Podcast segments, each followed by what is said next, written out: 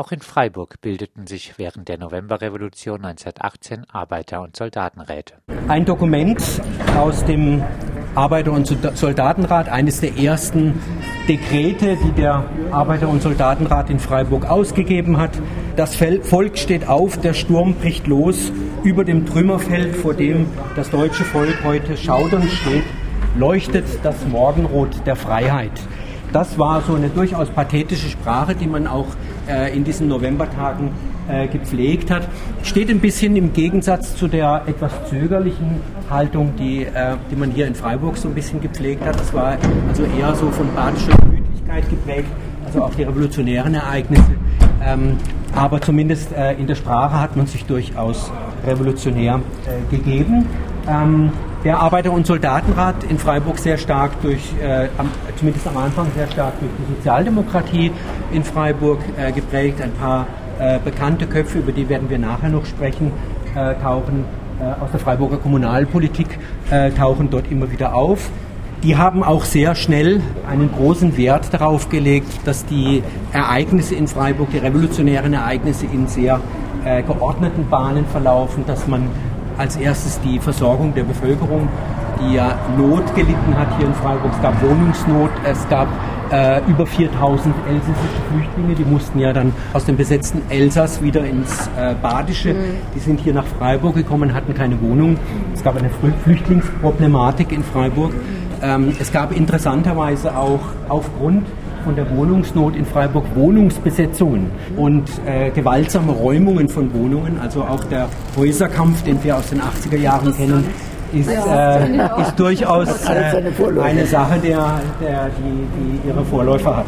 Was waren die Forderungen der Arbeiter- und Soldatenräte in Freiburg? Eine der wichtigsten Forderungen des Arbeiter- und Soldatenrates äh, in der ersten äh, Sitzung im November 1918 war dementsprechend auch ähm, eine Verbesserung äh, der Mannschaftsküche und äh, die äh, Straffreiheit natürlich für die rebellierenden Soldaten und die anständige Behandlung im Lazarett. Man kann sich vorstellen, wie die äh, Soldaten damals behandelt wurden, wenn sowas ganz oben auf der Agenda gestanden ist. Wahrscheinlich ein unansehnlicher Fraß, den man vorgesetzt bekommen hat, schikanöse Behandlung im Lazarett und äh, die Furcht vor Bestrafung durch das Militär, wo immer noch dieses preußische äh, Strafsystem ja entstanden hat, was ja sicherlich auch eine Triebfeder war dafür, dass die Soldaten rebelliert haben. Bekannt wurden in Freiburg in Folge der Novemberrevolution die sogenannten Milchkrawalle. Ich möchte nur ganz kurz auf diese Ereignisse hier in der Schustergasse und auf der Kaiserstraße zurückgreifen, weil so ein, so ein bisschen auch die äh, die Stimmung in der Stadt infolge der Novemberrevolution und infolge der Verelendung der Menschen in der Stadt auch so ein bisschen äh, signalisiert und vor allen Dingen auch die Reaktion ähm, auf diese Bestrebungen der Menschen, sich ein, ein, erträgliches Auskommen in der Stadt zu sichern, äh, wie da schon wieder mit äh, restriktiven Mitteln äh, gearbeitet wird. Ganz kurz, ähm, am Freiburger Hauptbahnhof kommt es am 11. März 1920 äh, zu einem großen Tumult, weil äh, viele Freiburger Familien ähm, mit äh, allen Gefäßen, die sie irgendwie zur Verfügung hatten, ähm, mit dem Zug an den Kaiserstuhl und in die ländlichen Gemeinden gezogen sind,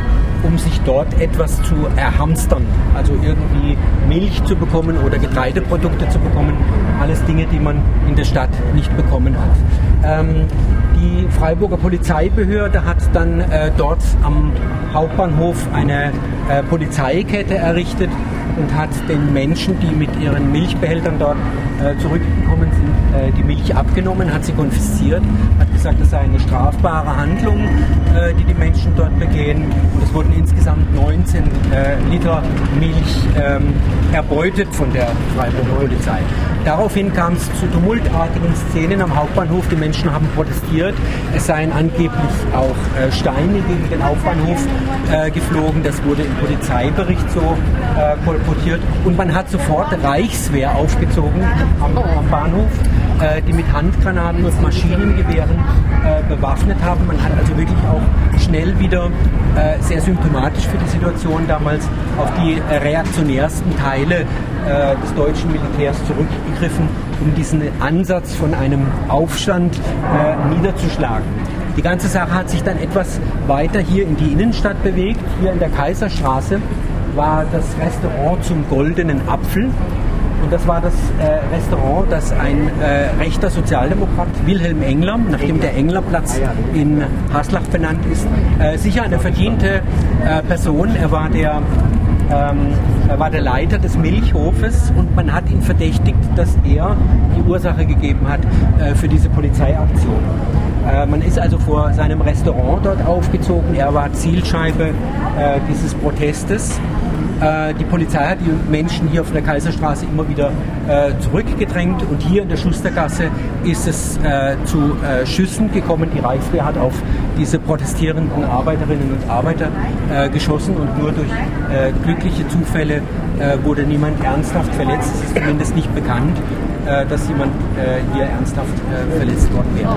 Diese Ereignisse in Freiburg, die waren so ein äh, Kettenglied von äh, großen Aufstandsbewegungen, die es zum Beispiel im Wiesental, in äh, Lörrach ähm, und in diesen industriellen, textilindustriellen äh, Zonen dort äh, im Wiesental gegeben hat.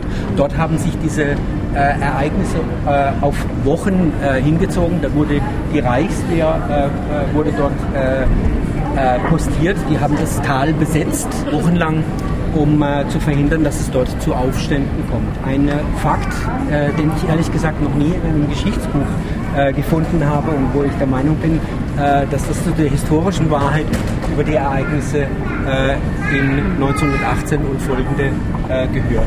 Im Wiesental war also mehr los in Sachen revolutionären Aktivitäten als in Freiburg. Der damalige Oberbürgermeister Freiburgs hatte sich aber trotzdem massiv verschätzt, was die Stimmung in Freiburg anging. OB Dr. Äh, Thoma hat im Rathaus am 9. November 1918 erklärt, die Freiburger Bürgerschaft wird an keinen Unruhen und Umsturzversuchen teilnehmen. Äh, schon am Abend musste er äh, diese Fehleinschätzung zurücknehmen, äh, unter dem Eindruck von 1500 äh, Soldaten, die sich auf dem Karlsplatz versammelt haben und bereit waren, äh, das morsche System zu stürzen.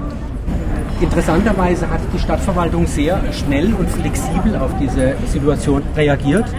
Ähm, man hat aus der Ablehnung aller revolutionären Umsturzversuche kein Hehl gemacht. Man hat sich aber auch gleichzeitig in die Arbeiter- und Soldatenräte äh, begeben. Der Vorsitzende des Freiburger Arbeiter- ähm, und Soldatenrates äh, die, oder die Kontaktperson äh, zu den Arbeiter- und Soldatenräten, die von dem Rathaus aus gesendet wurden, war Robert Krumbach, ein Sozialdemokrat, der sich vor allen Dingen ähm, um das äh, Freiburger äh, Theater verdient gemacht hat.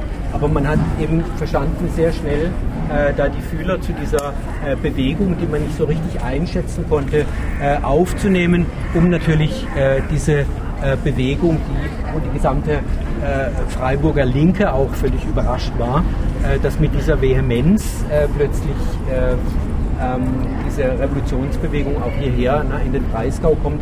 Man hat es versucht, sehr schnell zu kanalisieren sehr schnell in bestimmte Bahnen zu lenken. Ähm, bestimmt äh, hat immer im Kopf äh, der Gedanke äh, herumgesponnen, äh, wie, kann ich diesen, äh, wie kann ich diese Arbeiterräte und diese Soldatenräte wieder irgendwie parlamentarisch aushebeln, damit die nicht zu lange an der Macht waren. Und das war ja auch dann der Fall. Man hat die ja politisch, verwaltungstechnisch und finanziell ausgetrocknet ähm, und so langsam ähm, aus dem politischen Leben auch in Freiburg herausgedrängt.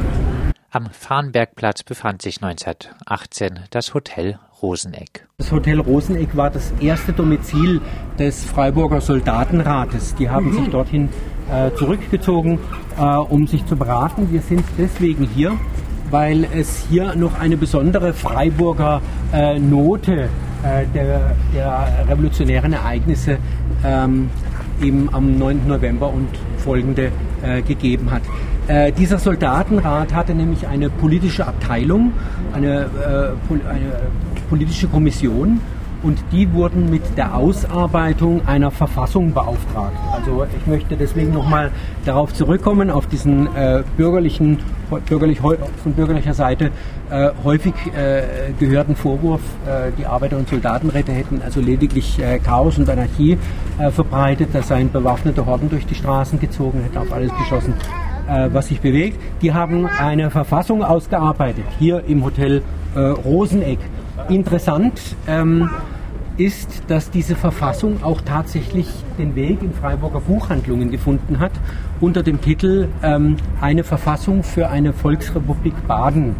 Diese Volksrepublik Baden, die hatte äh, jetzt nicht den Inhalt, wie man vielleicht vom Titel vermuten äh, würde, äh, den sofortigen Anschluss äh, an Sowjetrussland oder äh, so etwas Ähnliches, sondern äh, die hatte so ein bisschen äh, die Idee, dass die Räte institutionalisiert und erhalten äh, ähm, bleiben sollten. Man hatte als Regierung so eine Kollegiatsregierung nach Schweizer Vorbild, ähm, also so eine mehrköpfige Regierung vor. Man wollte Betriebe demokratisieren und so weiter. Also wir könnten eher von einer wirtschaftsdemokratischen Vorstellung ausgehen. Interessant ist, dass dieser Verfassungsentwurf zwar in Freiburger Buchhandlungen auslag, äh, gelesen wurde, äh, der wurde auch nach, äh, nach äh, Mannheim und Karlsruhe äh, gesendet ähm, als Anlage, äh, ist dann aber völlig in der Versenkung verschwunden, weil die Mehrheitssozialdemokratie damals keine Verfassungsänderung im Sinne einer Volksrepublik wollte, sondern man hatte schon im Kopf das Modell von dieser präsidialen äh, Demokratie, die sich ja dann auch durchgesetzt hat. So. Deswegen ist äh, dem Gedanken des Freiburger Soldatenrates, ähm, dem äh, Verfassungsentwurf für die Volksrepublik Baden nur eine äh, sehr kurze Lebensdauer beschieden gewesen, also nur einige Wochen und äh, dann ist der Verfassungsentwurf völlig äh, in der Versenkung verschwunden. Die von Rüdiger Binkle vor der Karlskaserne vorgetragenen Erinnerungen stammten vom SPD-Politiker und Gewerkschaftler Wilhelm Engler. Wilhelm Engler schreibt, dieser Leutnant war am Morgen des 9. November mit seiner Truppe vom Kaiserstuhl nach Freiburg kommandiert worden. Er sollte den Lauf der Dinge in Freiburg aufhalten. Auf dem Karlsplatz gab er den Befehl zu schießen. Die meisten seiner Leute legten jedoch nicht einmal das Gewehr an, einige schossen in die Luft und dann ging die ganze Truppe zu den dort versammelten Soldaten über und ihr Offizier konnte sich nur durch schleunige Flucht retten. Also, wir haben hier die Situation, mit denen die Militärs überhaupt nicht gerechnet haben, äh, dass äh, deutsche Soldaten äh, doch tatsächlich einmal meutern sollten und einen Schießbefehl verweigern sollten und sich weigern sollten, ähm, auf äh, ihre Mitbrüder zu schießen.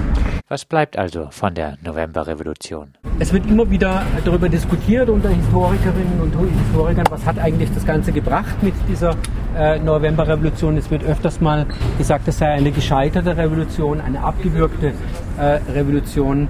Es ist auch tatsächlich so, dass sich natürlich die Vorstellungen die in den äh, Arbeiter- und Soldatenräten ähm, zu Beginn der Revolution äh, vorherrschend waren, langfristig nicht durchgesetzt haben, ähm, dass äh, die reaktionären Militärs und Politiker aus dem Kaiserreich waren sehr schnell wieder äh, im, relativ fest im Sattel gesessen äh, in Deutschland. Ähm, es kam zur Spaltung der Arbeiterbewegung, aber wir dürfen nicht vergessen, dass wir auch eine ganze Reihe Erfolge äh, die sich äh, bis in unsere heutigen Tage weiterziehen aus diesen äh, Tagen der Novemberrevolution ähm, äh, übrig haben. Das Frauenwahlrecht wurde durch die Arbeiter- und Soldatenräte durchgesetzt. Ähm, äh, es gab eine ganze Reihe äh, Miet, äh, Mietrechtsparagraphen, die in dieser Zeit durchgesetzt wurden. Äh, die Betriebsräte gehen letzt, le letztlich auf die Rätebewegung zurück. Also es gibt durchaus so ein paar äh, wirtschaftsdemokratische, soziale Gesetzgebungen, die auf diese Zeit zurückgehen. Also selbst der gesetzliche Feiertag, der 1. Mai, wurde durch die Novemberrevolution durchgesetzt, wurde dann aber sehr schnell wieder 1924 äh, kassiert und wieder zurückgenommen und ähm, ja, beklemmenderweise äh, dann erst wieder durch die Nazis als äh, nationaler Arbeiterkampftag ähm, oder als nationaler Arbeitertag dann äh, wieder eingeführt.